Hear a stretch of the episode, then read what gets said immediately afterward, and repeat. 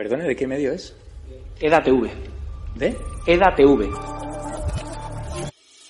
La portavoz de su partido en el Ayuntamiento de Madrid, Rita Maestre, asistió ayer a la festividad católica de la Almudena y pidió a la patrona alegría. ¿Qué opina de que ahora rece a la Virgen cuando en 2015 destrozó una capilla de la Universidad Complutense? Condena la violencia de los independentistas hacia la policía? Ustedes también llevan condenados a sus actos independentistas. ¿Por qué ese doble trato?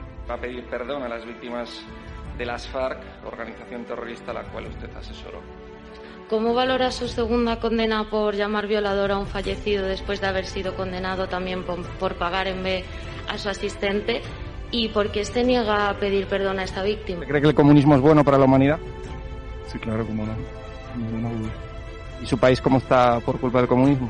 Bueno, hasta luego, muchas gracias.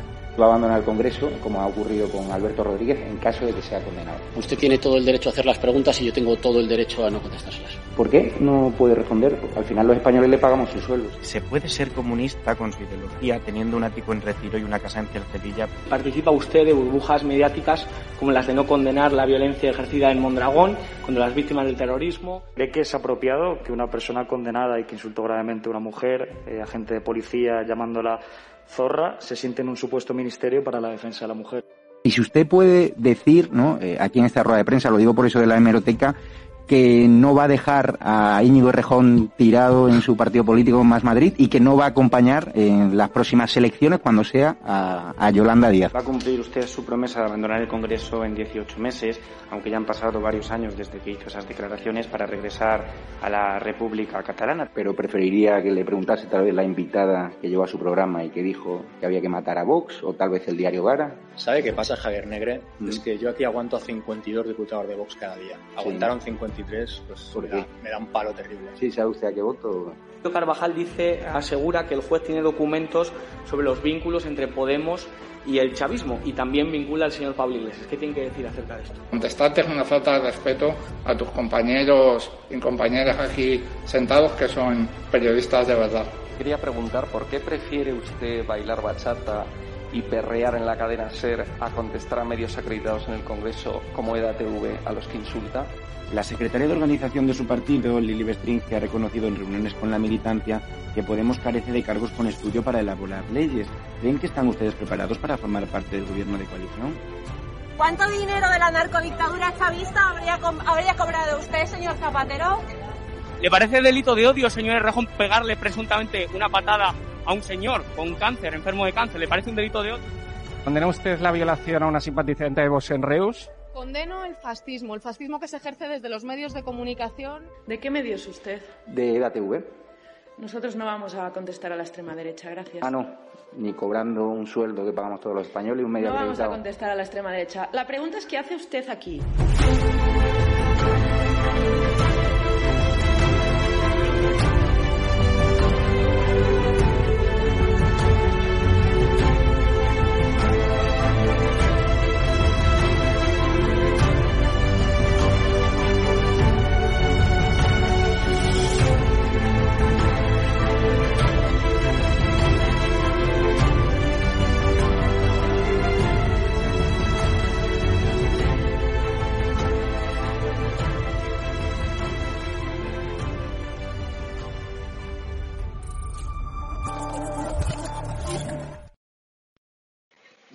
¿Qué tal? Muy buenas noches. Estamos hablando eh, de la huelga del metal en Cádiz durante toda esta semana y tenemos con nosotros a Antonio Montoro. Muy buenas tardes, noches casi ya.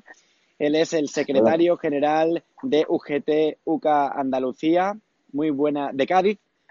¿Cómo van las negociaciones? ¿Cómo va el convenio? Parece ser que ya se ha acordado un principio de acuerdo. Sí, bueno, ya, ya esta mañana se ha refrendado por los trabajadores y trabajadoras y ya oficialmente se ha de- desconvocado la huelga que teníamos abierta indefinida desde el día 16 de noviembre. Finalmente pudimos hablar contigo la semana pasada y temíamos que eh, desde vuestro colectivo y principalmente usted también dijo que evitaríais todo tipo de altercados. Finalmente, ¿cree que se ha ido de las manos, eh, por una parte, esta huelga? No, eh, yo respondo a lo que a lo que a mí me lleva. Eh, no voy a, aprobar ningún tipo de acto violento, evidentemente, pero como te comentaba, eh, la situación en Cádiz es muy crítica a nivel de empleo y, y, cuando salen a reducir estas, estas cosas, pues evidentemente, eh, como vuelvo, a repetir, no, la, no las apruebo, pero que te digo que, que las necesidades muchas veces obligan y también las provocaciones también.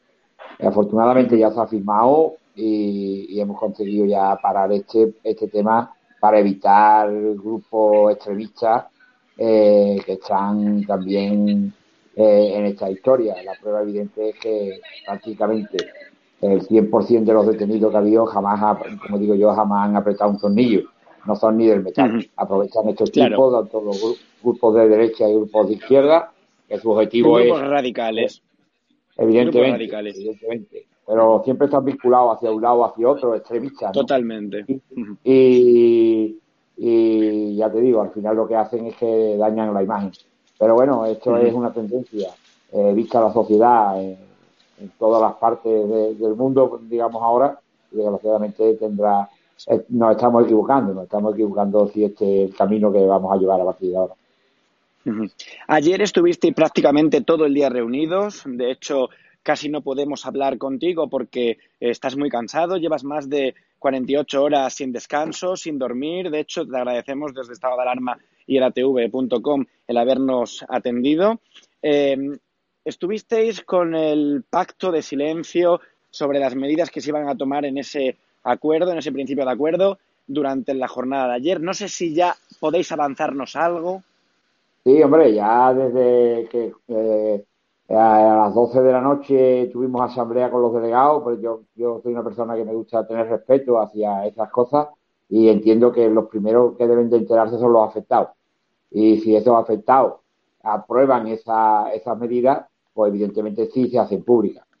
Eh, prácticamente eh, hemos conseguido, valoraría si lo ponemos en un tanto por ciento, casi el 90% de lo que perseguíamos, ¿no?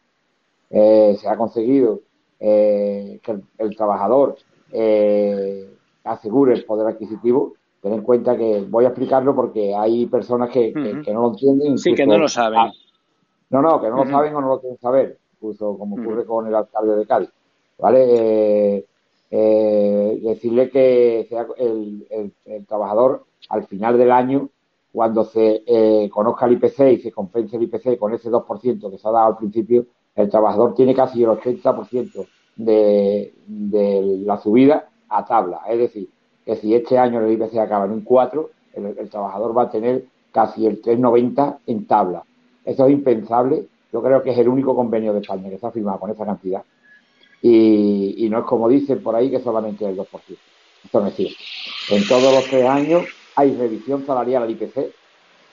En todo hay revisión salarial al IPC con un porcentaje fijo al principio del 2% y luego el 80% de lo parte revisable, ¿vale? De cada, de cada año. Por tanto, estamos hablando de la cantidad que tiene, casi el 80 y tantos por ciento, eh, cerca del 90 eh, en tabla. Si no, esto es conseguir el objetivo que venga otro y me lo cuente. ¿Cuándo tenéis pensado volver al trabajo? ¿Cuándo vais a volver a la vida normal? Ya, ya, desde que empezamos a la asamblea a las 6 de la mañana, ten en cuenta que allí acabamos a las 3 de la mañana y volvimos otra vez a, la, a, la, a las 6 de la mañana en el momento que en la en el momento que en la asamblea en los tajos se estaba aprobando, en el momento que se aprobaba la gente volvía a trabajar. Evidentemente, ten en cuenta de que es un, es un globo que está hinchado de la movilización y todavía hay grupos que no que no, no quieren entender que se ha firmado un convenio, que la mayoría es lo que prima en España y que, y que es lo que hay, no más. Pero entiendo, yo lo entiendo, que si la adrenalina todavía tenemos a flor de piel, siguen queriendo eh, vivir de este asunto con, con provocaciones y con historia. Pero bueno, es normal. Eh, poco a poco irán volviendo.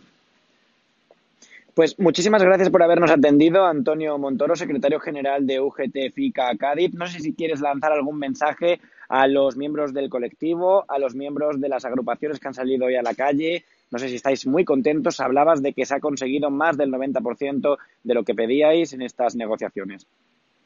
Mira, solamente te voy a poner un detalle. Eh, después de tantos días de presión de los verdaderos trabajadores del metal, ¿vale? Cuando hoy hemos ido a la asamblea y hemos dado a la asamblea, ha visto gente con bastante edad llorando. Llorando de, de alegría hablando de que ya eso se había terminado, que por fin después de 12 años se, se vuelven a incrementar las tablas salariales y para mí eso es lo que vale. Ya los comentarios, lo que digan o lo que dejen de decir, para mí me, me satisface, porque los verdaderos protagonistas, los que verdaderamente lo han conseguido son los trabajadores. Yo estoy aquí para ayudar y eso es lo que intento.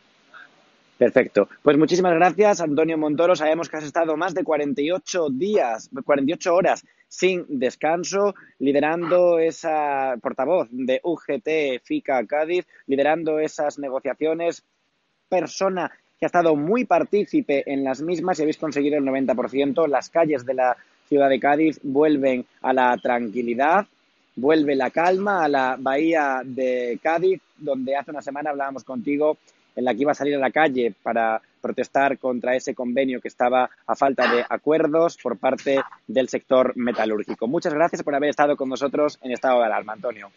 Gracias a ustedes.